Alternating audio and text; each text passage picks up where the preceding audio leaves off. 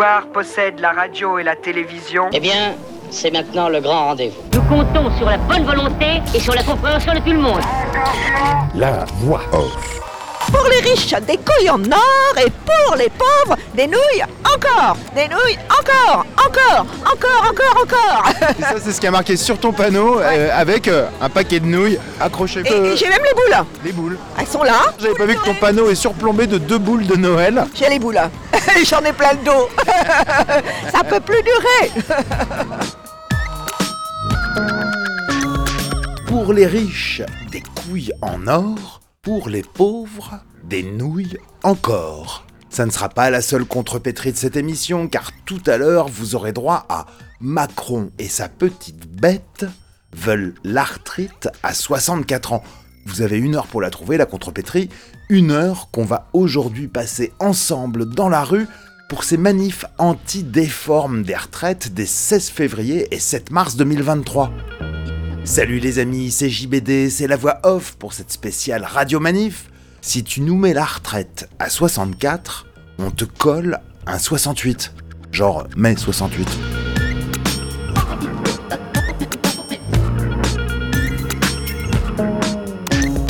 Bonjour Blandine. Bonjour. Vous voulez bien me lire ce qui a marqué là sur le panneau Que peut devenir un pays qui met à genoux les gens qui le tiennent debout Bonjour Alice. Bonjour. C'est de vous Non, c'est de Rachel Keke. Moi, je l'ai mis en question, mais c'est une phrase maintenant, une citation qui est assez connue euh, de Rachel. Keke. Elle est parlementaire à l'Assemblée. euh, France nation- Insoumise Oui, France Insoumise, mais c'est surtout euh, son origine. En fait, c'est une des rares femmes noires de l'Assemblée. Elle a une capacité de dire simplement euh, des choses évidentes et extrêmement humaines. Ça c'est pour le verso du panneau, mais il y a un recto. Ouais, le recto, c'est euh, sommes-nous prêts pour un autre monde? C'est à nous de le construire et c'est pas facile, mais faut se retrousser les manches, on va y arriver. Bonne manif. Merci. Tous les ministres et les députés qui sont favorables pour faire travailler les gens jusqu'à 64 ans. Qui d'entre vous a déjà fait un métier pénible?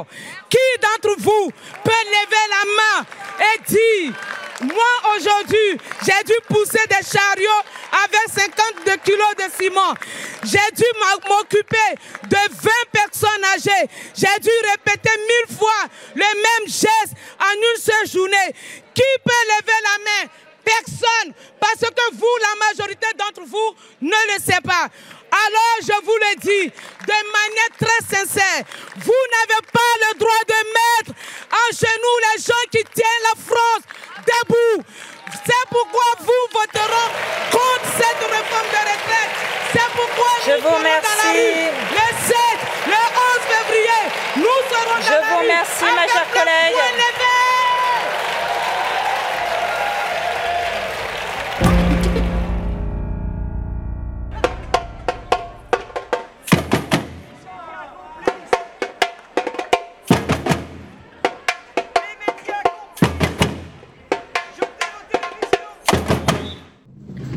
Bonjour Karina. Bonjour. Bonjour Noé. Bonjour. Est-ce que je peux te demander de lire le panneau de ta mère, s'il te plaît? Oui. Ah, il y en a un.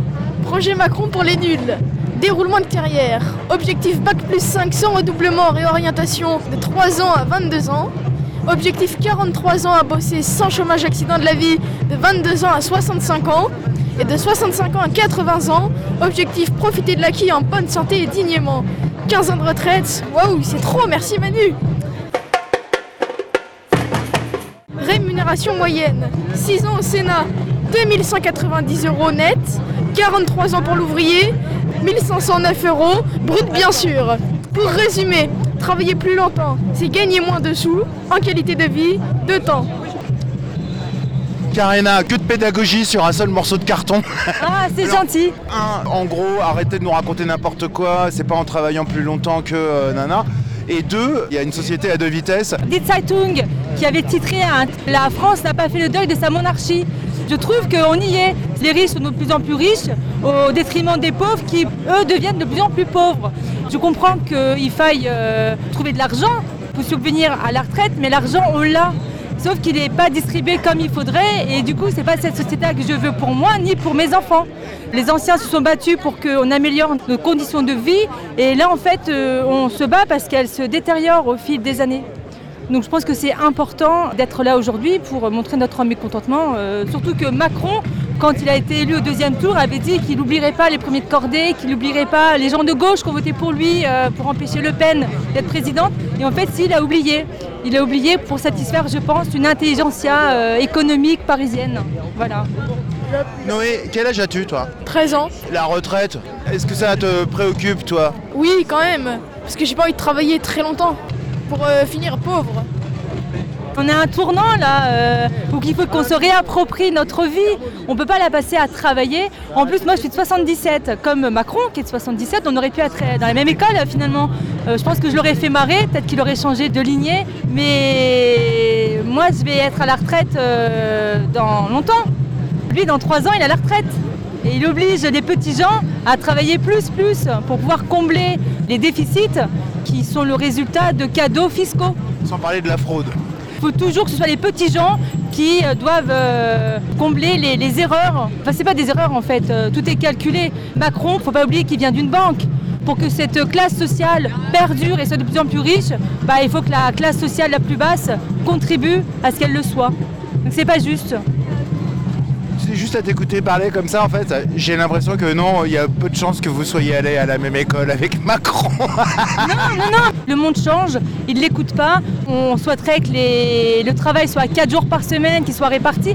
On sait que s'il y a plus de boulot en France, donc moins de chômage, les caisses des retraites, euh, elles s'autofinancent. On sait aussi que si les femmes sont augmentées, si demain les femmes sont payées au même titre que les hommes, on arrive aussi à récupérer euh, ces déficits euh, qui se chiffrent en milliards. Donc les solutions, on les a, mais ce n'est pas les bonnes personnes qui sont au gouvernement pour les appliquer.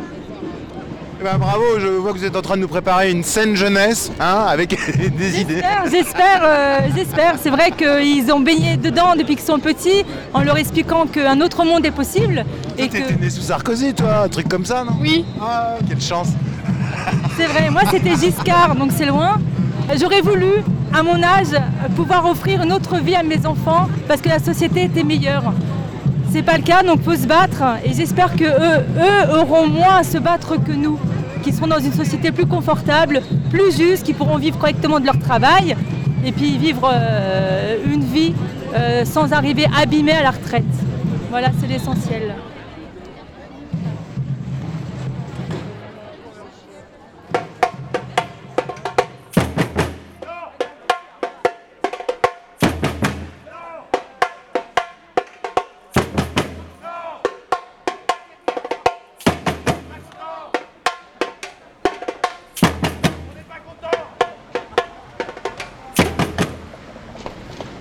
Bonjour Eric. Bonjour. Bonjour Hélène. Enchanté. Vous êtes venus ensemble à la manif Ah bah oui, on est mariés. On est solidaires, euh, mariés, en couple, euh, avec euh, des enfants. euh, on est dans l'en- dans l'enseignement. Ah, Professeur des écoles. Bah oui. Toujours en grève, toujours en Oui, vacances, voilà comme on peut le voir. ouais, ouais, ouais. Est-ce que tu veux bien lire, Eric, le panneau de ta compagne? Ce gouvernement est borné, voilà, en référence à à Elisabeth Borne.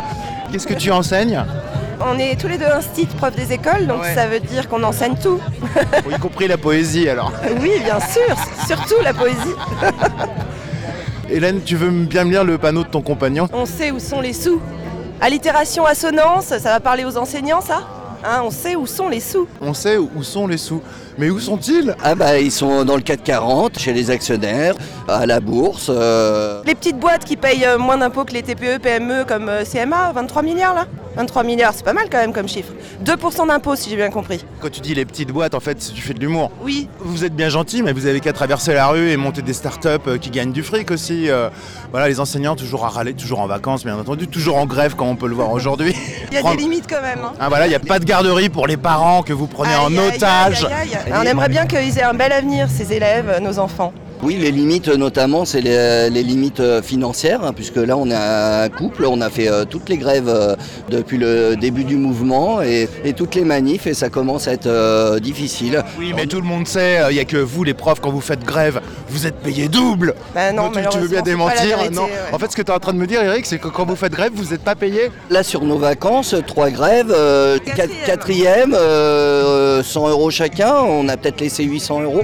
D'ailleurs, on s'est fixé un budget. Il y, aura un moment où on pourra plus y aller, ou alors on ira le samedi, mais euh, on ne pourra plus faire grève. hein. Et on, on attend, on aimerait bien que l'ensemble des Français se mobilisent et que, notamment par les, des, des artisans, des, des PME, des commerces, euh, Des secteurs voilà. stratégiques. ouais, ouais. qui peuvent vraiment, euh, vraiment faire quelque chose. C'est vrai que nous, maintenant, euh, avec le, Service le minimum, service dire. on, on a l'impression que quand on fait grève, ça sert plus à grand chose. Il y a le côté aussi embêtant pour nos élèves, donc euh, on hésite toujours. euh, mais Oui, en tout oui, cas, on, là. est- on sera solidaire si euh, voilà s'il y a des caisses de grève, La des choses comme responsabilité ça. morale. Moi j'ai connu des profs de lycée vieille école qui se déclaraient grévistes mais restaient avec leurs élèves qui préparaient le bac. Ouais. Mais ça se comprend, ça se comprend franchement. Avec le Covid, on a perdu quand même beaucoup de, de journées de cours, donc c'est difficile. Pour le coup, là, vous vous sentez moralement pris en otage entre vos obligations vis-à-vis des mômes, votre Vraiment, engagement, euh, je veux voilà, dire. c'est- c'est, euh, oui, c'est un engagement. On a, on a vraiment tous les deux choisi, je pense, euh, le métier par vocation. Donc, euh, on est vraiment embêtés à la fois de faire grève et en même temps, on fait aussi grève pour les générations à venir, que ce soit nos enfants ou les enfants qui sont nos élèves.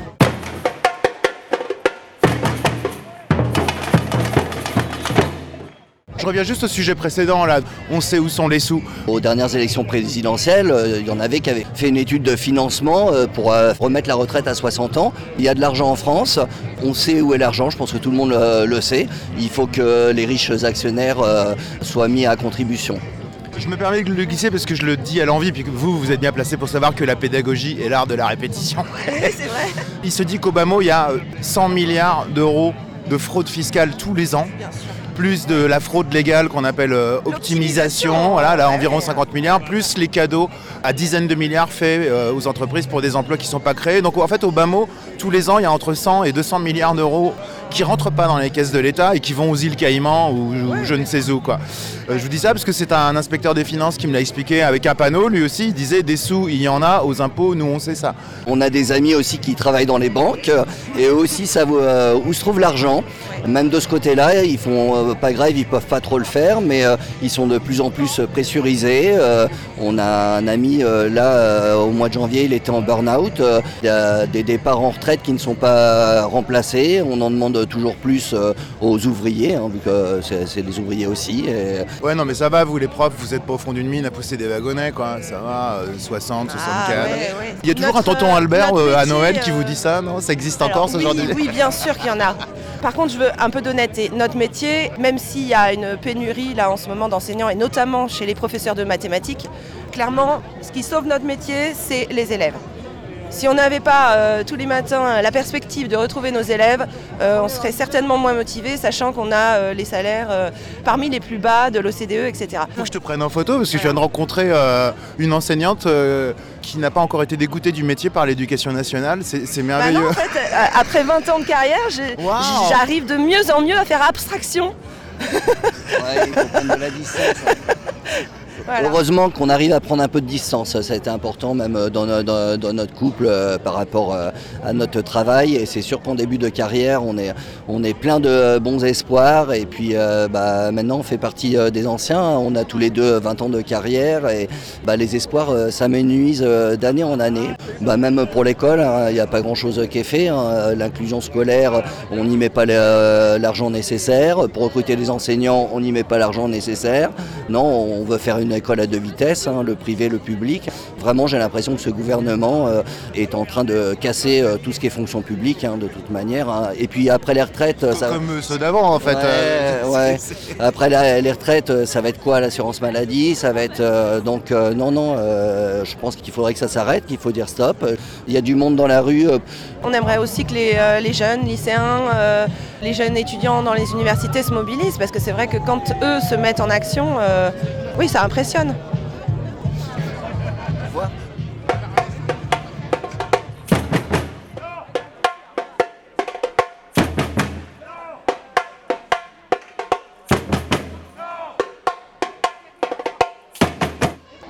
Bonjour Nadine.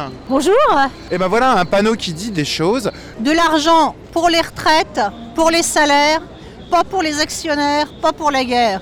Qu'est-ce que tu es en train de nous dire là Qu'on n'est pas un pays du tiers-monde et que la France serait un pays riche? Il y aurait donc de l'argent pour les retraites et les salaires, Nadine T'as déjà tout dit dans la question Et quand tu regardes le- l'explosion des bénéfices pour les actionnaires du CAC 40, il n'y a aucun problème pour payer les retraites. Je ne sais plus si c'est 10 ou 15 milliards, euh, c'est ridicule ce qu'il y a pour boucher le trou des retraites. Bon, c'est pareil, si on embauchait massivement, il n'y aurait pas de problème pour les retraites non plus. En fait, il n'y a pas de problème de retraite. Le seul problème des retraites, c'est qu'on embauche. Qu'on choisisse une autre politique, c'est tout. Et là, c'est pareil, j'ai mis la guerre parce que c'est pareil, ça, nous, les, les fameuses médias, ils mettent pas l'accent non plus sur tout l'argent qu'on met là pour l'armement, hein, qui est en train d'exploser. Alors voilà pour le recto de ton panneau, et si on passait au verso Tu nous mets 64, on te remet 68. Je l'ai pas trouvé toute seule, je l'ai pompé ailleurs. Mais c'est beau. Je rêve que de ça, qu'on leur remette un mai 68, puis d'ailleurs euh, qu'on puisse euh, non seulement les faire céder là-dessus, mais les faire céder sur bien d'autres choses. Comme euh, par exemple déjà sur la retraite à 60 ans. Parce que franchement, faire bosser les vieux pendant que les jeunes sont au chômage, vraiment. en plus, c'est vraiment, vraiment nul parce que de toute façon, même à la retraite actu- actuelle, à l'âge qu'elle est actuellement, il paraît qu'il y a plus de 50% des gens de 62 ans qui de toute façon ne bossent pas. Soit ils sont en inv- en invalidité, ils sont en maladie, les patrons ne veulent pas d'eux. Ils sont plus chers et ils bossent moins bien que les jeunes. Donc de toute façon, ils savent très bien que les gens vont pas bosser jusqu'à cet âge-là. Ils vont juste vivre avec des minima sociaux merdiques. Et c'est vraiment ça qui est franchement dégueulasse. Voilà, c'est tout. faut quand même faire bosser les jeunes, faut, faire, faut partager le travail entre tous. Et puis c'est tout, on prend sur les, les bénéfices, parce qu'il n'y a pas d'argent, il n'y a pas de raison que le progrès ne serve pas à tout le monde. D'un côté, il y a ceux qui accumulent les bénéfices, et puis de l'autre, il y a ceux qui vont vers la misère. C'est vrai qu'il y a eu les confinements, le, le Covid et le machin, etc. Donc le mouvement social s'est éteint euh, pendant trois ans. Ouais. Je- là, on a eu des taux d'affluence euh, absolument records. Sans même avant le Covid, hein, ça fait des années qu'on en prend plein la gueule. Le pouvoir d'achat, le- le- la situation de tout le monde du travail, des populations, de la santé, on le voit aussi, je sais pas, les hôpitaux, c'est vraiment complètement la, la bérésina, quoi. Et il se passe rien parce qu'à chaque fois qu'il y a des grèves, à chaque fois qu'il y a des trucs, ben ça n'a pas marché, donc les gens sont de plus en plus démoralisés. Et ben j'espère que ça va repartir, que les gens vont voir que ils ont une force, que quand on est vraiment ensemble, si vraiment il y avait par exemple des grèves et qu'on prenait les patrons au portefeuille, les gros bourgeois là, ils auraient vite fait de téléphoner à Macron, bon ben bon vieux euh, Manu, euh, t'arrêtes tes conneries là, parce que la retraite tu te démerdes comme tu veux, mais nous on veut, on veut toucher notre pognon, on veut que les mecs bossent. C'est ça qui peut marcher. On est une force énorme si on s'arrête de bosser parce qu'ils ne pourront pas faire leur profit. C'est tout. Je crois que c'est ça qu'il faut faire. Il faut massivement, faut refaire un 68, faut refaire un 36. Sinon, euh, on va, je sais pas vers où on va. Ça continue à s'aggraver. Le mieux, c'est que ça va finir par la guerre, en plus.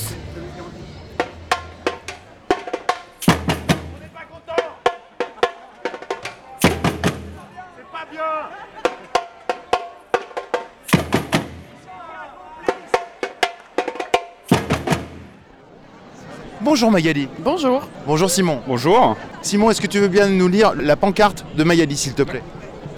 Je suis tellement en colère que j'ai fait une pancarte. Ça résume tout ce que je peux ressentir là en ce moment. Donc il n'y a pas que les retraites, il y a tout. tout... C'est de la colère. Et S'ils nous mettent un 49.3 là-dessus, euh, ça va être. Enfin, c'est c'est impensable quoi. Donc euh, c'est de la colère. Et ça va jusqu'à la pancarte, quoi. Ouais, c'est ma première pancarte. hein. Donc, euh, mais ça résume. Est-ce que tu veux bien nous lire la pancarte de Simon, s'il te plaît? À quoi tu sers? Il y a quelques jours, il y a un mec qui s'est fait plaquer en salon de l'agriculture par les euh, sbires de Macron et parce qu'il portait juste un t-shirt marqué À quoi tu sers C'était un petit peu un hommage euh, à ce mec-là. Tu peux y répondre à la question, toi euh, à, à quoi il sert? À rien. Si, il sert quand même à faire gagner de l'argent aux riches. Oui, bah oui, euh, forcément. C'est- euh, c'est euh, pas rien. Mais ça fera toujours un écart entre euh, les pauvres et les riches, et avec un écart encore plus énorme du coup.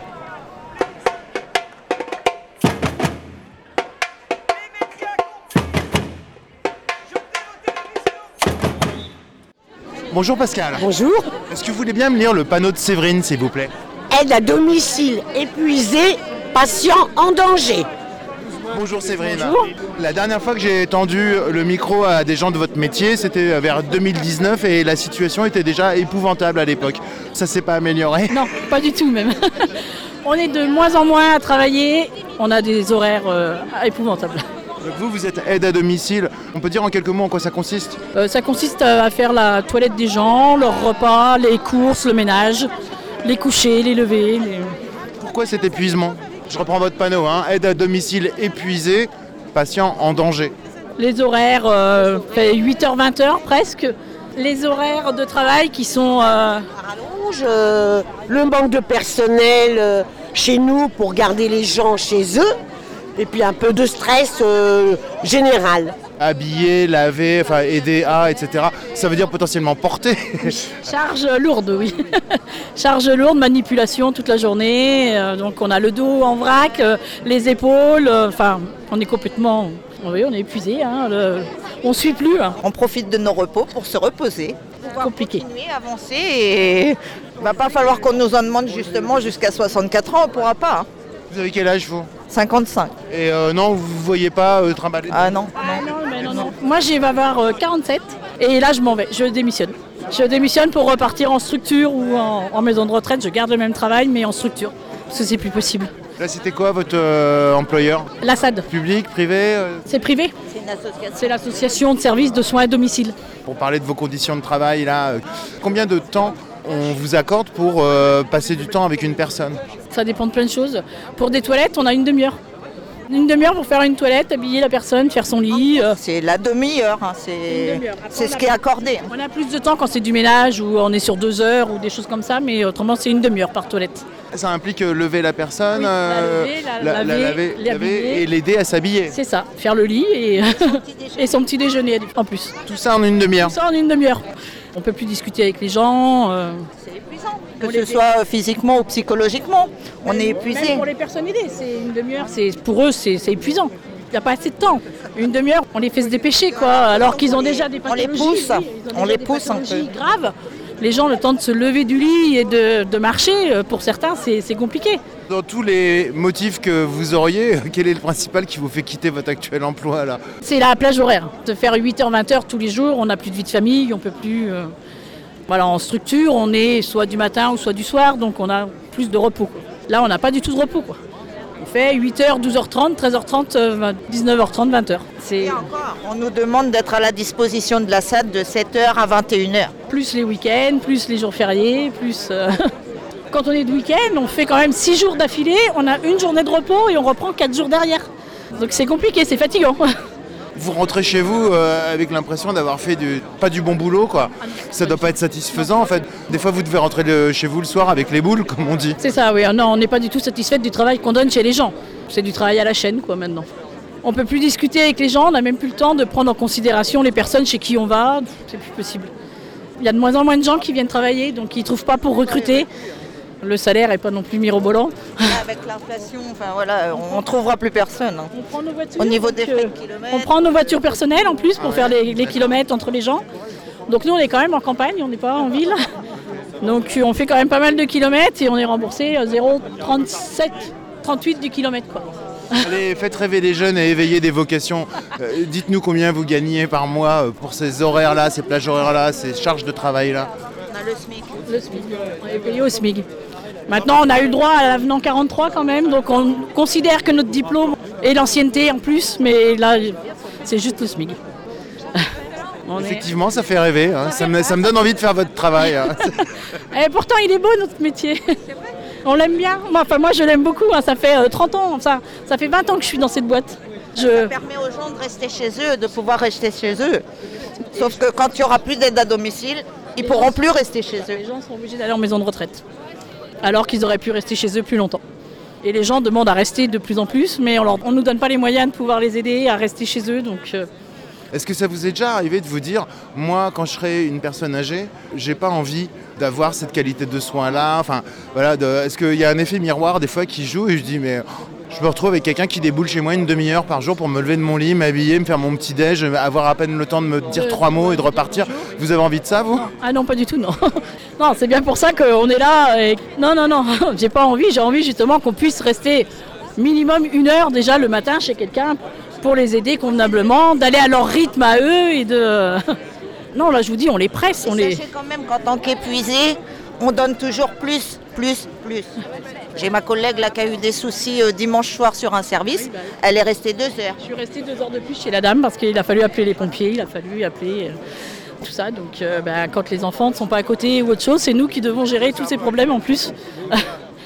Donc j'ai fait deux heures en plus samedi, dimanche soir. Mais je suis restée, évidemment. Je suis rentrée chez moi à 21h30 au lieu de 19h30. Mais voilà, on ne peut pas laisser les gens sans, sans soins, sans rien. Donc on l'aime notre boulot. Donc euh, on est là pour les gens, on est là, on est là pour ça. Mais on fatigue, oui, on fatigue évidemment. Vous pensez que ce sera mieux, vos conditions de travail, elles seront mieux dans... euh, J'ai entendu de, de- de vos collègues en EHPAD qui n'ont pas l'air de vivre euh, mieux. Enfin voilà, on a une demi-heure pour la toilette. Non, je crois pas que ça va s'améliorer malheureusement. Il faut faire bouger les choses. hein. Il faut déjà augmenter les salaires. Il faut... Ça attirera peut-être plus de monde aussi, oui. Là, les salaires sont vraiment au ras des pâquerettes. Non, non, je- enfin, moi je pense pas que ça s'améliore euh, d'ici oui, 5, 6 ans, 10 ans, je sais pas. Je sais même pas comment on peut faire bouger les choses, comment ils peuvent comprendre. C'est ça le problème. Les, les gens nous soutiennent, même là, dans la grève, là, les gens nous soutiennent, les gens, euh, les gens savent très bien. Bientôt, on ne pourra plus le faire. Euh, le carburant qui n'arrête pas d'augmenter, euh, le- on va plus pouvoir. hein. Elle a un très beau panneau. euh, avec, avec- La retraite d'Elisabeth dépasse les bornes. Et on a fait tout ça sur nos jours de repos en plus. Voilà. eh ben oui, non. Et arrive un moment, il faut, il faut bouger. Même si ça nous fait mal au cœur, on bouge. Oui, parce que ça nous fait mal au cœur de laisser nos gens là. C'est nos collègues qui restent, qui vont prendre nos, nos personnes en charge et qui vont. euh, voilà. Mais si personne ne fait rien, on n'arrivera jamais à rien. Le problème, il est là.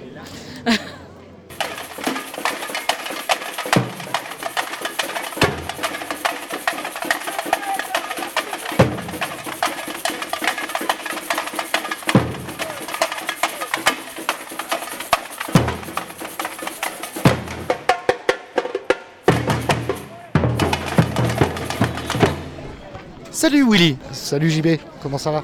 Content qu'on soit à nouveau dans la rue et très nombreux en ce 7 mars euh, 2023. Là, je- on n'a pas encore les scores d'affluence, mais euh, euh, du monde, du monde, du monde. Et je t'ai repéré de loin parce que voilà, habillé tout en jaune, avec un drapeau jaune du fluo. vert, s'il te plaît, JB. Ah ouais, ouais, c'est du vert, Ouais, du vert, euh, vert du vert fluo. très clair, mais bon. Ouais, vert stabilo, tirant vers le jaune quand même. Non, on n'est pas très jaune, nous. Ah oui, ah oui, oui, ça, ça. Et avec euh, une banderole Sudrail, donc deux solidaires, donc un cheminot. Bah, ça fait depuis 2019 qu'on s'est pas vu en fait. Oui, la dernière vrai. fois que dernier gros mouvement social, euh, bah, c'était vous, c'était les cheminots, euh, faire de lance de la lutte sociale traditionnelle et vous revelà dans la rue. Bah oui.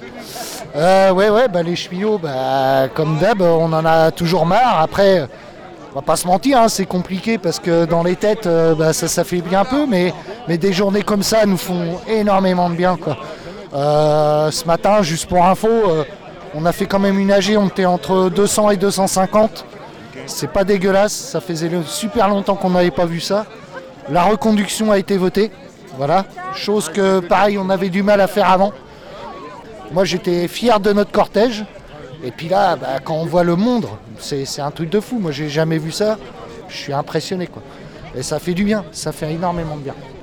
Ben, euh, c'est tout à fait méritoire qu'il y ait encore des cheminots dans la rue parce que vous avez donné pendant des années hein, des journées de grève, des journées de manif, voilà, défoncé sur le salaire et compagnie. Et euh, je, je pensais vous avoir laissé exsangue euh, en, en 2019. Sur la fin, les traits étaient tirés quand même. hein, et puis il y a eu des fins de mois qui ont dû être dures. Le moral était un peu au plus bas parce que bah, côté cheminot, ça fait longtemps oui qu'on combat comme tu dis, et que les défaites, bah, on les essuie, et puis à force d'essuyer, bah, bah, faut pas se mentir, il y a certains collègues qui tombent un peu dans le fatalisme, hein, qui se disent ouais, de toute façon quoi qu'on fasse, ça marchera pas. Mais bon, euh, faut pas lâcher. Et la preuve aujourd'hui, euh, aujourd'hui on retrouve des gens qui venaient plus dernièrement et là qui se disent, euh, sûrement comme moi, bah, qu'il y a sûrement un petit espoir euh, en ce moment. Quoi. Il y a sûrement de quoi faire. Il m'a semblé, moi, vu de ma fenêtre, qu'en 2019, les cheminots particulièrement, vous vous êtes fait couillonner avec l'histoire de la grève perlée. C'est-à-dire que faire des jours de grève ponctuels et reprendre le taf et machin, en fait, les gens se sont adaptés, ils ont fait blablacar et tout ça. Alors évidemment, euh, moi je suis pas stratège et c'est pas moi qui perds des journées de salaire, mais je me dis, mais cette stratégie de la grève perlée là, euh, Vous vous êtes fait contourner. Et c'est vrai que ça vaut pas un mouvement de 7 jours, euh, plus rien qui bouge. Une fois de plus, c'est pas moi qui me fais défoncer 7 jours de salaire sur ma fiche de paye, hein, donc c'est facile de le dire à la place des autres. hein. Non, tout à fait. Mais le coup de la grève perlée, là, t'en retiens quoi, toi? Bah, c'était de la daube. C'était de la daube. Euh, Même euh, le syndicat qui l'a inventé euh, l'a dit au bout du compte que c'était pas bien. Parce que au-delà de la grève perlée, c'était une grève loto, qu'on appelait ça. Parce qu'ils avaient déjà annoncé tous les jours jusqu'au mois de juin, de avril à juin, je crois. Ils avaient déjà annoncé tous les jours. Donc la direction, dans ces cas, ah bah, prévoit ces trucs, hein, prévoit les charges de travail, prévoit tout. Ça nous a plus desservi qu'autre chose au bout du compte. Euh, à un moment donné, la direction, il faut réussir à les prendre par surprise. Ce qui n'est pas simple. Il ne faut pas oublier que les cheminots, comme pas mal de métiers, on est soumis à la D2I, c'est-à-dire on doit déclarer notre intention de grève 48 heures à l'avance. Voilà, donc déjà on est pas mal bloqué là-dessus. Donc en plus, si on fait des grèves loto déjà annoncées, euh, là c'est presque impossible, c'est presque du combat de perdu, et effectivement c'est des thunes de perdu. Aujourd'hui, j'ai j'ai l'impression de moins perdre mes thunes, quoi. Voilà, ça c'est clair. hein. Et que ça soit clair, les cheminots ne sont pas payés quand ils sont en grève. Ah, comme euh, les profs Comme tout le monde. Je pensais que vous étiez payé double, moi, les jours Ah, de grève. mais Non, mais non, mais il y en a plein. Et qui avec prime ça. de charbon en plus. Euh, Il y en a plein qui. Oui, la prime charbon. Donc qui a été aboli en 72, hein, Ouais, on le rappelle. C'est ça le pire, c'est ça le pire. Mais alors attends, euh, grève loto, ça y est, je viens de comprendre, c'est le 17, le 24. Ouais, voilà. le Non, mais, mais c'est ça, ouais. Hein, Mais limite, fallait jouer les bons numéros, quoi. C'est ça, quoi. Non, non, mais d'avoir planifié ça comme ça, c'était nul. C'était nul parce que les directions, elles savent comment faire. hein. Euh, Là, par contre, on a fait des heures d'info syndicales, hein, dernièrement. Et nous, ce qu'on a souhaité des agents, c'est de déclarer son intention de grève, mais sans reprise. Et là, là, la direction, elle ne sait pas quand c'est que les gens vont revenir. Du coup, ils ne peuvent pas tabler sur les charges qu'il y a. C'est ça qui les fout un peu euh, dans le caca. Aujourd'hui, alors je parle pas que de Sudrail, euh, qui a toujours été très motivé. Bah, en fait, il y a des gens du métier là dans la rue là, tous syndicats confondus. Je veux dire, même la CFDT qui nous trahit à chaque mouvement social est là. Euh, Alors, tu as raison de dire, tu sais ce que je me suis dit dernièrement? Non mais voilà, en fait c'est le truc que je me dis après la grève perlée, je dis est-ce qu'on va se refaire baiser comme à chaque grève par la CFDT dont le rôle est de signer n'importe quoi avec les patrons pour faire foirer un mouvement social? malheureusement c'est possible. Depuis euh, janvier là que je vois que ça prend de l'ampleur et tout, qu'on entend parler Berger, et effectivement, faut se méfier. hein. Berger, il a dit qu'à 63 ans, il signait. hein. Donc euh, bien sûr, faut se méfier. Mais moi, j'ai tendance à dire, c'est triste à dire, hein, mais que ce mouvement-là se jouera avec ce syndicat-là. Parce qu'il ne faut pas oublier que c'est quand même le plus fort syndicat de France aujourd'hui. Ils ont dépassé la CGT. Je parle privé, euh, public compris. hein. Donc euh, la CGT ne pèse pas beaucoup lourd euh, sur le privé. Il ne faut pas oublier, oublier les agents du privé. hein. Oui, vu que toute la SNCF a été dépecée en petits bouts de sûr. boîtes privées. Bien sûr. Donc le privé est très présent. Et donc je pense que le mouvement risque de se jouer grâce ou pas à la CFDT. quoi. C'est- bête à dire, mais ça fait mal aux fesses, comme on dit. Mais Et vous, Sudrail, vous pesez pas grand chose en fait? Sudrail, on a quand même. euh, déjà même, on peut parler de Solidaire. Solidaire, c'est la grosse branche qui réunit tous les Suds, que ce soit Sud Éducation, Sud PTT, Sudrail, bon, Santé Sociaux, et puis plein d'autres. hein, euh. Mais je pense qu'on est de plus en plus reconnu. Solidaire est de plus en plus reconnu, et ça, c'est important. Et même Sudrail, on a eu les élections dernièrement, on a fait un bond énorme. On a fait un bond énorme. Les cheminots et cheminotes se rendent bien compte qu'à un moment donné, les syndicats euh, partisans de patrons, euh, ça, ça- voilà, c'est bon, il faut que ça s'arrête. Voilà, c'est tout.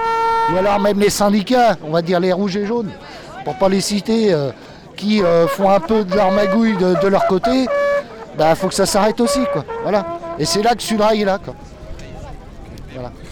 Alors ça, je sais pas si je vais le laisser dans l'émission, mais j'ai envie de le dire, euh, en tout cas symboliquement au micro. Tu disais voilà, faire euh, grève, euh, bah, c'est des jours de salaire en moins, euh, c'est des fins de mois difficiles. Peut-être que des fois ça se répercute aussi à la maison, dans le foyer, ça peut créer des tensions et machin.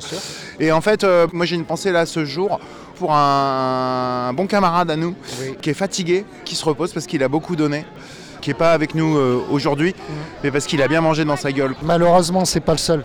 Bien sûr, on peut parler de son cas, donc je tairai son prénom aussi. Il a peut-être trop donné à un moment donné. Alors après, euh, on pourra toujours dire qu'il y a les aspects de la vie aussi, hein, les Oui, à il y a plein de paramètres. hein. Voilà, il y a plein de paramètres, il n'y a pas que le syndicat ou la boîte. hein. Mais effectivement, on est dans une boîte qui use les gens. Quoi. Qui use les gens. On a encore un copain là, qui est décédé à 40 ans, arrêt cardiaque. Et ça, c'était un militant, mais voilà, que même pour une feuille de PQ, il se battait. Quoi. Peut-être que ça l'a trop travaillé, peut-être on peut se, se douter plein de choses. Mais, mais cette boîte-là nous, nous, nous fait énormément de mal, nous fatigue, nous fatigue, parce que c'est tous les jours. Moi, je suis représentant syndical, je vais au boulot, hein. attention, hein, je ne suis pas un bureaucrate.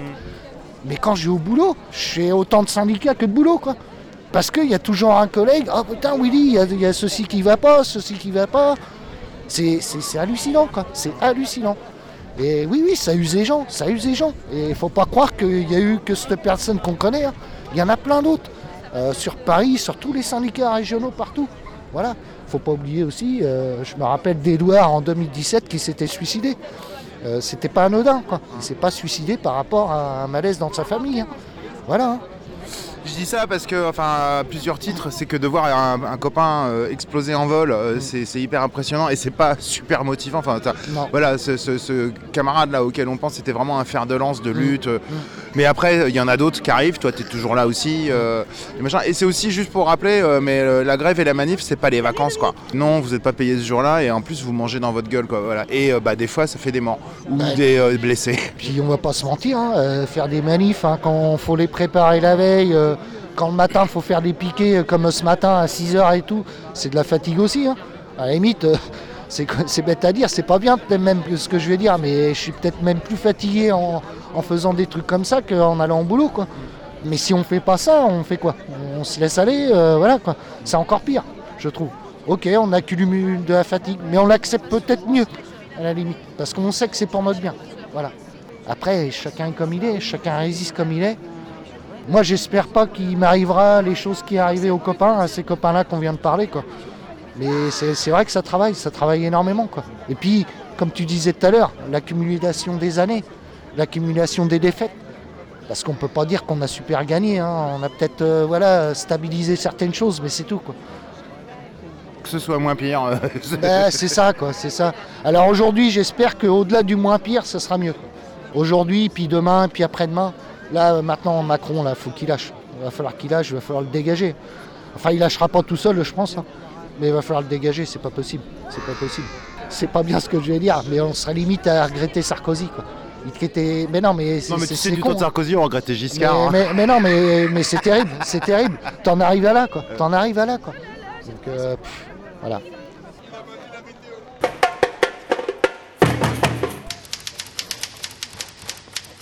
On va maintenant se faire une petite pause musicale au cœur de cette spéciale Radio Manif, mais en restant dans le thème avec les goguettes, talentueux quatuors qu'on vous a souvent joué lors de précédents mouvements sociaux. Les macronistes sont dans la place! Martinez, t'es foutu! Le MEDEF est dans la rue! Sur les plateaux de BFM, comme un peu partout sur les ondes, les nouvelles en France sont les mêmes. Paraît que la révolte gronde. Que toute la gauche bat le pavé, même le PS est dans la rue. Longtemps que c'était pas arrivé, Olivier Faure est tout perdu. Mais à Matignon, à l'Elysée, on lâche rien, on reste debout. Hasta Marlène Schiappa siempre, oui, on se battra jusqu'au bout. Que les gauchos viennent nous chercher. Gare à toi, Philippe Martinez.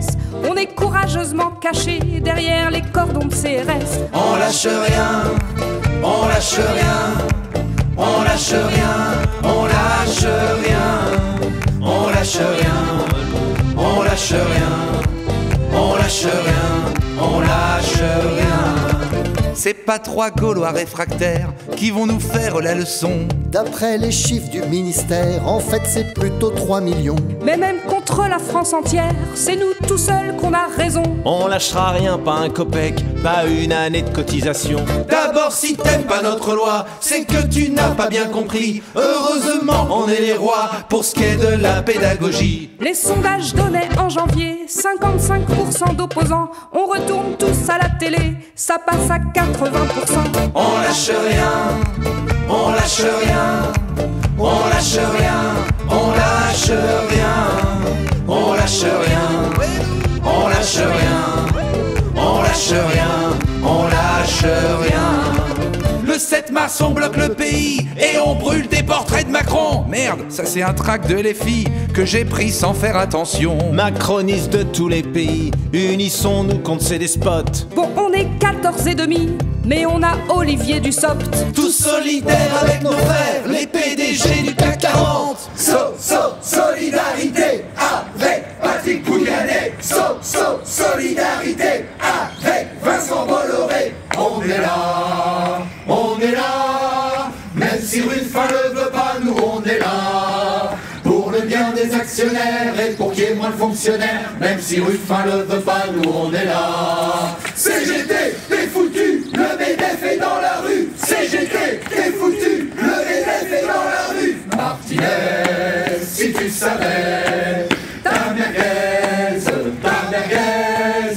Martinez, si tu savais, ta merguez, où on se la met. Aucune, aucune, aucune opposition. Non, non, non, à la bordélisation. On lâche rien, on lâche rien, on lâche rien, on lâche rien, on lâche rien, on lâche rien, on lâche rien, on lâche rien, on lâche rien, on lâche rien, on lâche rien, on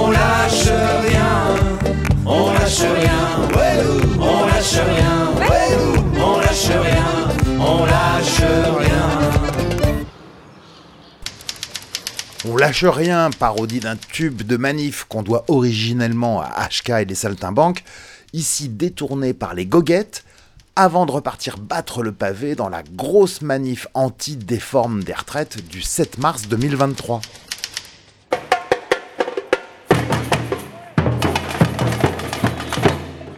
Bonjour Michel. Bonjour. Est-ce que tu veux me lire le panneau de ton collègue? Parce que je dis collègue, vous êtes habillé pareil en orange. euh, il y a marqué recherche archéologique. C'est marqué Macron et sa petite bête veulent l'arthrite à 64 ans. Entre parenthèses, contre Pétri. Il y a une contrepétrie? Macron et sa petite bête veulent l'arthrite à 64 ans. Voilà, on vous laisse chercher pendant que Sylvain parle, comme ça vous n'écouterez pas ce qu'il dit, vous serez keblo par la contrepétrie. Bonjour. Sylvain. Bonjour. Et les archéologues en colère, c'est une espèce de marronnier en fait, ça fait 25 ans que vous êtes en colère dans les rues. Tout à fait, ouais, on n'est pas beaucoup et, et on n'est pas là à chaque fois pour la même chose non plus. Même si la retraite, effectivement, les réformes de retraite, euh, et pas que pour les archéologues, mais pour les archéologues aussi, euh, c'est un truc euh, euh, récurrent et qui revient. Effectivement, je viens à peine de changer ma pancarte, mais euh, la dernière, c'était la même que pour la dernière réforme. Ah Michel, il y a un verso à la pancarte? Non, c'est non. Si tu sais pas, garde ta loi pour toi. Si on hiérarchisait un peu alors tous les sujets de mécontentement des archéologues en colère, parce qu'il y a déjà 25 ans de mémoire, hein, parce que c'est un peu vieux, il y avait ce truc euh, qu'on vous faisait sagouiner du travail pour faire passer des autoroutes, pour construire de la merde en béton, etc. On est obligé de faire venir des archéologues et on vous fait saccager en fait des fouilles ou les expédier. Déjà on vous empêche de bosser, on, on se sert de vous en fait pour euh, voilà, faire semblant, allez, on, on a fouillé un peu. Et une fois qu'une autoroute elle passe sur un site, il est pourri le site, il- on pourra plus jamais y accéder. Donc ça c'était déjà un premier sujet de mémoire, hein, euh, ça fait déjà des décennies que vous râlez contre votre instrumentalisation. Pas tant l'instrumentalisation, parce que c'est notre travail, hein, l'archéologie préventive. Oui, mais on vous l'a fait faire n'importe comment. Voilà, ça par contre, euh, oui, et de plus en plus. Je pense que les premières fois qu'on s'est vu, ça doit être en 2003, parce Ouais. qu'on est un établissement public. C'était dans le monde d'avant, hein, dans, le- dans le millénaire dernier, c'était sous Raffarin. Tout à hein, fait, ouais, exactement. Et ben voilà, notre cher, euh, notre cher Raffarin, il nous avait bien pourri la chose et qui avait ouvert euh, au privé euh, justement euh, l'archéologie préventive. Et euh, dont on paye encore les pots cassés. Et tellement que maintenant, parmi nos revendications, il y a même le salaire. Ce qui n'y arrivait pas à l'époque, quoi. Ouais, effectivement, euh, où on essaye de, de nous faire croire qu'on va rattraper les salaires du ministère de la Culture qui sont déjà mirobolants, mais où on est encore en dessous des plus bas du ministère de la Culture. Je reviens juste sur le point précédent, c'est-à-dire qu'en fait, il peut y avoir des boîtes d'archéologie préventive privées euh, qui vous disent oui, oui, on va vous faire une fouille en 15 jours, et puis le site gallo-romain, là, vous inquiétez pas, euh, on va le défoncer, on va le détruire, mais, euh, mais on aura tout fait ce qu'il faut. Voilà, tout à fait. Ouais, ouais. Donc, euh, du coup, ces, ces boîtes privées existent. Alors, euh, clairement, hein, nos collègues des boîtes privées sont aussi là euh, avec nous parce que c'est jamais les collègues. hein, ça, c'est toujours des archéologues, mais effectivement, qui n'ont pas vraiment le choix de, choisir. C'est-à-dire que pour les plus jeunes, euh, effectivement, ils vont là où il y a du taf euh, et, et quand on veut bien leur en donner, quoi. Donc voilà, ouais, depuis 2003, ouais, ça fait ça fait 20 ans là, quand on y repense. Donc, euh, sujet suivant, du taf, euh, quand il y en a, et donc tu disais mal payé en plus. Ouais, euh, oui, oui, oui, clairement mal payé. Et effectivement, vu les, les conflits de valeurs qu'on arrive, comme tu le disais tout à l'heure, à pas trouver de satisfaction dans, dans notre boulot et la façon dont on le fait, bah, bah, quand c'est ça, on demande de l'argent. Voilà. Voilà, améliorer le confort moral. C'est ça, c'est ça. Il y a aussi un problème de vieillissement de la population, puisque du coup, euh, comme ça fait euh, 20 ans que c'est un établissement public et que ça fait depuis allez, les années 80 que ça vient, il y a un vrai vieillissement de la population, il n'y a pas un réel renouvellement, on est comme les autres, c'est-à-dire qu'on fait de la contractualisation, euh, moins de CDI et, puis l'ouverture au privé quoi, qui complique les choses. Bon, après, je reviens sur la, la pénibilité, la longévité, voilà, travailler toutes ces années et tout ça. Ouais, franchement, hein, les gars, les filles, vous faites un métier passion. hein, on vous voit avec amour euh, passer des coups de pinceau sur des, des os de mammouth. Allez, vous kiffez, quoi, vous vous faites plaisir. Vous n'êtes pas au fond d'une mine à pousser des wagonnets, quoi. Euh, C'est alors, ça, euh, c'est 60, ça. 64, 72. Même à l'âge de fossiles vivants, vous pourrez continuer à en chercher. Ouais, ouais, ouais, tout à fait. C'est ça, d'ailleurs, tous les critères de pénibilité, euh, parce qu'on en a pas mal, hein, des critères de pénibilité, mais en fait, ils ont tous été enlevés, ceux qui auraient pu nous correspondre. La pénibilité, le fait de travailler par tous les temps euh, dans la boue, de travailler avec des engins, des nuisances sonores, de travailler, et ça, ça arrive de plus en plus, justement, c'est sur des sites pollués. Et ça, c'est tous des critères qui, à mon connaissance, ils, ont, ils les ont en plus tous enlevés, quoi. Ça fait vraiment rêver comme métier passion. Ouais, ouais, ça fait rêver. Et ceci dit, euh, comme on suit l'aménagement du territoire et que ça construit à gogo euh, ces temps-ci, et notamment en ville, effectivement, c'est un moment où il y a du boulot, quoi. Mais il y a du boulot euh, en lance-pierre pour les jeunes et en, par des petits contrats, d'ailleurs, qui sont saucissonnés. Donc il y a aussi cette pénibilité-là, qui est le fait de jamais savoir où tu vas bosser dans deux mois, dans trois mois. Donc il y a plein de jeunes, et de vieux d'ailleurs aussi, qui abandonnent le, le boulot pour ça et, et qui vont dans d'autres voies. Je suis assez euh, étonné, alors là on les a perdus, mais euh, là donc t'es habillé en orange, donc c'est facile de vous voir, mais vous êtes euh, somme toute assez nombreux. Là, je pense, j'ai compté tout à l'heure, on était 25 ans que les arrivent, on doit être dans- autour d'une trentaine. Il y a l'INRAP, donc, qui est un établissement public euh, national. Il y a aussi les archéologues du service départemental d'Indre-et-Loire et aussi une ou deux boîtes euh, privées, quoi, des collègues, des chercheurs à la retraite aussi, euh, qui sont avec nous. Juste à l'INRAP, on doit être comme une soixantaine. Donc, euh, mine de rien, on pourrait être encore plus et je pense qu'on a déjà été plus, même si la mobilisation sur le long terme, quand même, euh, enfin, on est là, quoi. Comme tu le disais tout à l'heure, on est toujours là à un moment, quoi.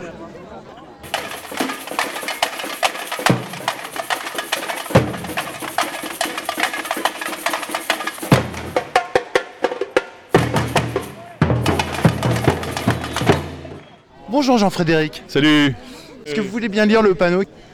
Droit à la retraite dès 50 ans, pouvoir de vivre, travail, relax. Ça c'est un beau programme, c'est un truc qu'on n'oserait même plus penser vu le, ce qu'on nous rabâche à longueur de France Inter et compagnie, qu'on est devenu un pays du tiers-monde, qu'on peut plus payer nos profs, nos Ouais. infirmières, la retraite des vieux. horreur. Et alors là le, le truc c'est- ça, ça relève quasiment du blasphème néolibéral, la retraite dès 50 ans? Mais oui. Mais oui, parce que tu peux t'arrêter à partir de 50 ans si on t'en donne l'autorisation, le droit. Il faut le gagner, ce droit. Et à partir de 50 ans, bah, si tu veux, tu auras fait moins de cotisations, tu auras trouvé un petit peu moins de pognon, tu auras une plus petite retraite. Mais tu vas pouvoir quand même vivre. Voilà. Donc c'est très important de pouvoir vivre parce que tu gâches pas ta vie au boulot comme ça. Tu vois, moi, mon père, il est mort à 62 ans, il a eu deux ans de retraite. Et je pense qu'il y a encore des gens qui crèvent sans avoir pu profiter de la retraite. Je trouve que c'est dégueulasse. Quand tu as bossé pendant 30 ans, c'est déjà une sacrée concession que tu fais au système. Donc, OK pour bosser, à condition qu'ils nous fassent pas chier, qu'on ait des conditions de travail correctes. Ils ne nous traitent pas comme des chiens. Et à partir de là, effectivement, on peut travailler pendant 30 ans. Si après tu as envie de te reposer, euh, de partir en vacances, de t'occuper de ton syndicat, de ta femme, de faire de la politique, faire ce que tu veux, de lire des bouquins, bref, tu vis quoi. Eh ben c'est ça la vie. Et à partir de 50 ans, il faut que ce soit un droit. Tu puisses vraiment euh, construire ta retraite comme tu as envie. Éventuellement, si tu veux rebosser après, tu peux rebosser, puis t'arrêter. Il faut qu'on ait quand même une prise sur les choses. On n'a pas de prise sur notre travail. On ne peut pas s'arrêter. Par exemple, si moi j'ai envie de partir pendant un an euh, faire un voyage, je ne peux pas m'arrêter et puis retrouver mon boulot après. C'est pas normal. Tu dois pouvoir trouver une liberté de fabrication et d'invention et de création de ton travail. Et même chose pour la retraite, tu dois pouvoir l'inventer et la créer comme elle te ressemble, comme tu en as envie. C'est très important. Pour moi. Les gens qui bossent, il faut qu'ils soient chez eux, là où ils bossent. Il y a un copain qui, dans cette émission qui m'a expliqué un truc auquel j'avais pas pensé, mais en fait euh, là ils arguent en face que bah, si vous devez travailler plus longtemps parce que vous vivez plus longtemps, et en fait le pote m'a expliqué un truc très con mais que j'ai juste percuté quand il me l'a dit, il dit non mais si on vit plus longtemps c'est parce qu'on travaille moins. Ah, évidemment, évidemment. Ah oui évidemment pour toi parce que toi tu y avais réfléchi avant Ouais, mais... Je réfléchis qu'à ça, moi, ça fait un moment. Même quand j'étais au boulot, je réfléchissais, je peux t'assurer que je l'ai préparé ma retraite à l'avance. hein. Bon, il y a des copains, ils, ils voulaient absolument que je leur file du boulot en plus parce qu'ils en avaient pas beaucoup, moi j'en avais beaucoup. Donc j'ai partagé mon travail. J'ai pu passer à la retraite, si veux, sans aucun sentiment de rupture ni de quoi que ce soit. Parce que j'avais une possibilité d'agir sur mon boulot. J'avais de la chance, j'étais cadre, j'étais responsable de formation. Et donc on a pu euh, arranger les choses entre nous, au sein de l'équipe. Et si tu veux, quand il y a un collectif qui fonctionne bien, c'est ça la question, c'est que le travail, c'est pas obligatoirement de la merde. Tu peux aussi avoir des grandes satisfactions quand tu bosses. Quand tu as des relations euh, fécondes, fertiles, euh, riches avec les, les gens, c'est très bien, quoi. Mais il y a aussi des conditions c'est l'horreur, parce que tu as un système de management qui te vient de je sais pas où, des États-Unis, du Québec. Et ça, c'est le bordel, parce qu'ils font chier tout le monde. Moi, j'ai même vu des, des cadres qui étaient dans un état mais catastrophique, parce qu'ils étaient soumis, soumis, mais soumis Ouais, à... entre le marteau et l'enclume. Hein, Bah oui, mais oui. Le gars de la base et la direction quoi. Ouais, ouais, ouais, mais soumis aussi parce que ils étaient devenus dociles, ils étaient devenus obéissants, lâches. Et même s'ils n'en avaient pas conscience, ils avaient honte, je crois, au fond d'eux-mêmes. Et ça, ça te brise un mec. Même si tu gagnes beaucoup de pognon, mais à force de te prosterner comme ça, devant le pognon, devant les, des trucs à la con, ben effectivement, ça te rend euh, vieux trop vite, trop tôt, quoi. Il y a des gens qui ont beaucoup de pognon, mais ils sont complètement usés aussi. Si tu veux, c'est pas que les gens qui sont euh, dans la misère. Il y a aussi des gens qui gagnent beaucoup d'argent et qui sont complètement nazes. Ils sont crevés, les mecs. Ils sont, ils sont à plat. Donc c'est vraiment la question du travail, ça concerne tout le monde. Et le gros problème, si tu veux, c'est le fric. Parce que tant que le fric est au poste de commandement, eh ben c'est râpé. C'est râpé parce que ce qui compte, c'est la vie, la qualité de la vie, la qualité du travail, la qualité des relations entre les gens. Mais la question du pognon, c'est une saloperie. Tu as mis le doigt sur un truc crucial. C'est effectivement euh, le soir, quand tu te brosses les dents, tu vois le reflet de qui dans la glace en Oui, fait. oui, oui. Et si tu vois le reflet de quelqu'un qui a baissé son froc, effectivement, Ben voilà. ça doit miner quoi. Mais je pense que c'est vraiment une réalité. hein. Alors c'est très difficile à admettre parce que tu refoules tout ça. Tu veux pas voir. Il y a beaucoup de gens qui ne veulent pas voir véritablement comment les choses se passent. Mais c'est comme ça que ça se passe. Et il y a de la honte. je Alors, crois, en général, on se défausse sur les enfants. Oui, En mais tu comprends, il y a les enfants. Oui, on est bien d'accord. On est bien d'accord. Ouais, les sales gosses. Ils ont le dos large, les gosses, des fois. Ils en prennent, ils ramassent pas mal de coups quand même. Bah, avoir Les des gosses, parents euh, déprimés parce qu'ils se sont mais- fait mais- humilier mais- toute mais- une carrière. mais euh, exactement. Et c'est tout à fait ça. Parce que le mot d'humiliation, il est très important. Les gens n'ont plus aujourd'hui le sens de la dignité. Ça, c'est horrible. Je pense qu'il n'y a pas pire aujourd'hui que quelqu'un qui ne sait plus ce que c'est que la dignité. Donc il y a beaucoup d'intimidation, il y a beaucoup de saloperies. C'est vrai que c'est pas évident pour les gens de, survivre dignement là-dedans, mais il y a souvent des gens qui lâchent, qui abandonnent le truc et qui euh, se laissent aller. euh, et donc ils restent exploités, aliénés, soumis, euh, dociles, obéissants, tout ça. C'est horrible, c'est horrible. Et c'est pas facile d'agir là-dessus. Parce que quand tu as fait ça pendant 10, 15, 20, 30 ans, et ben avant de te dire Eh, il faudrait que je change, c'est extrêmement compliqué pour le changement. Le changement, c'est un truc qui se donne pas comme ça. Déconstruction. Oui, oui, oui. Et bah tu as raison, ce que tu parles, c'est un Oui. phénomène de déconstruction Oui, mentale. Bien sûr, bien sûr. Les gens sont vraiment dans une situation d'affliction et de, de peine et de misère intellectuelle, culturelle. Ils ont renoncé à beaucoup de choses. Ils n'ont plus de beaucoup d'horizons. Et donc, à partir du moment où ils sont dédiés, j'ai envie de dire, à une fonction, à un rôle, à un métier de manière exclusive, et c'est souvent obligé d'être un peu dans l'exclusivité, ben, du coup, ils ont une grande pauvreté. Et ça assèche tout le monde, quoi. Ça assèche euh, l'homme, le couple, ça assèche les enfants. Bref, ça, ça assèche tout. Je remarque que tu utilisais un autre mot très précis qui désigne bien ce qu'il veut dire, qui a été employé par un barbu du 19e dont le prénom m'échappe, c'est aliénation. C'est un mot précis qui désigne bien euh, quelque chose qui est hélas toujours valide aujourd'hui, hein, l'aliénation, aliéner les gens. Bien sûr. Et c'est pour ça que moi je fais appel, si tu veux, à l'insubordination, c'est-à-dire qu'il faut vraiment pouvoir se secouer de ces liens, il faut vraiment arriver à se dégager de ces contraintes extrêmement discrètes, parfois pas discrètes du tout, mais qui effectivement nous aliènent. Et donc les aliénations, sont extrêmement diverses aujourd'hui, parce qu'on a bien évidemment les aliénations dans le travail, par rapport au temps de travail, par rapport à la présence, par rapport à un certain nombre de, de relations insupportables, et là on est vraiment aliéné, et ça provoque effectivement du malheur, mais on a aussi euh, des aliénations plus subtiles, avec par exemple tout ce qui est euh, les nouveaux médias, les réseaux sociaux, tous ces trucs-là, ça provoque souvent des aliénations. On ne les voit pas comme des aliénations, les gens qui sont euh, accros. Moi-même, je suis euh, relativement accro, tu vois, au portable, euh, j'ai des problèmes avec ça, je fais gaffe, mais je me trouve vraiment trop dépendant de ces histoires-là. Alors je ne suis pas du tout sur les réseaux sociaux, parce que ça franchement ça me fait horreur, mais tous les écrans sous toutes leurs formes, c'est quelque chose qui pose un problème. C'est pour ça que la radio, depuis tout petit, moi j'écoute la radio, pourquoi? Parce que les écrans, je pense, nous piègent. On est vraiment euh, absorbés. On est aussi en partie très aliéné avec les écrans sous toutes leurs formes. Alors les écrans des portables en particulier. Bon, c'est une aliénation un peu spéciale, mais elle est tout aussi efficace et subtile parce que du coup, les gens, maintenant, il faut qu'ils payent aussi les, traites avec le portable. Il faut payer les trucs. Tu es coincé là aussi.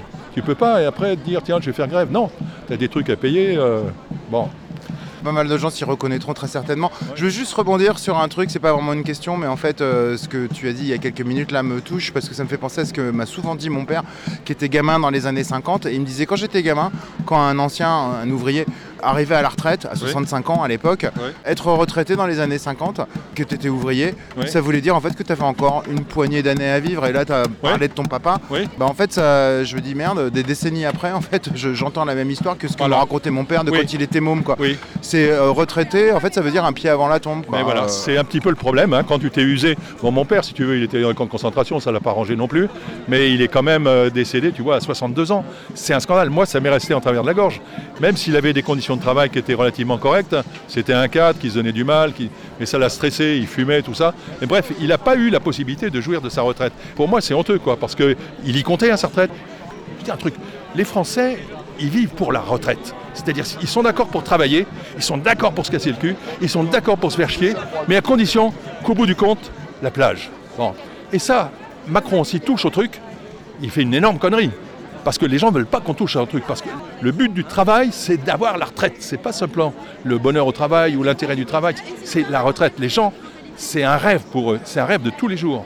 Et là, s'ils sont pas trop cons, les gens, ils peuvent faire en sorte que la réforme passe pas du tout. quoi.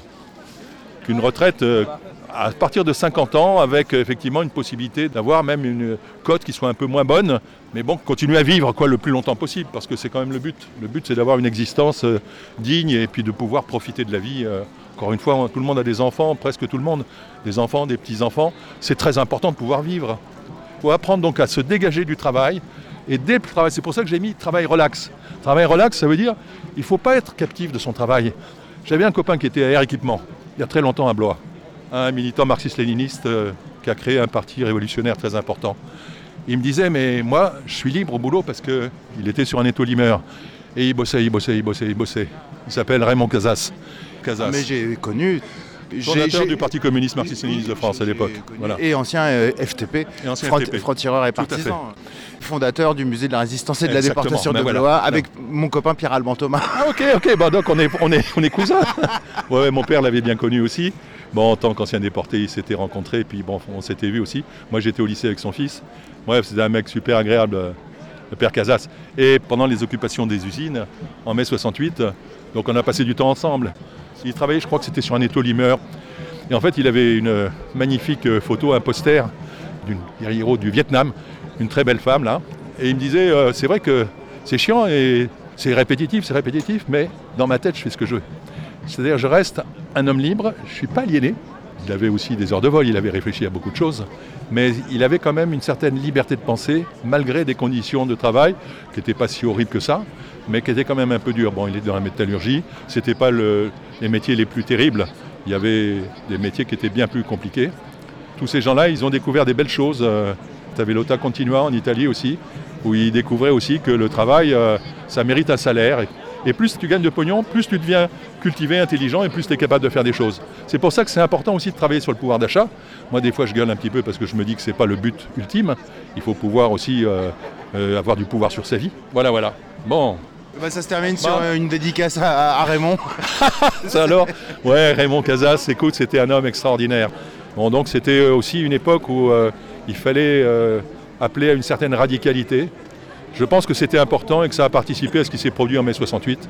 Donc il y a eu une bonne radicalité qui a dégagé quand même un certain nombre d'avantages pour les gens, pour les, citoyens.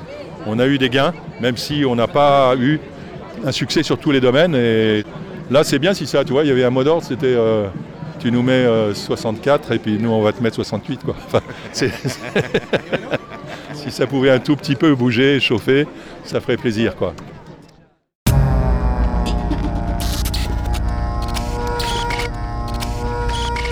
Et voilà les amis, c'est ici que s'achève notre spécial Radio Manif contre la déforme des retraites. Reportage à retrouver sur notre site polémix et la voix off.com. Avant qu'on ne se retrouve très bientôt dans la rue et sur cette même antenne, ce n'est qu'un combat. Continuons le début. Salut. Terminé. Les petits comptes alternatifs doivent s'arrêter maintenant.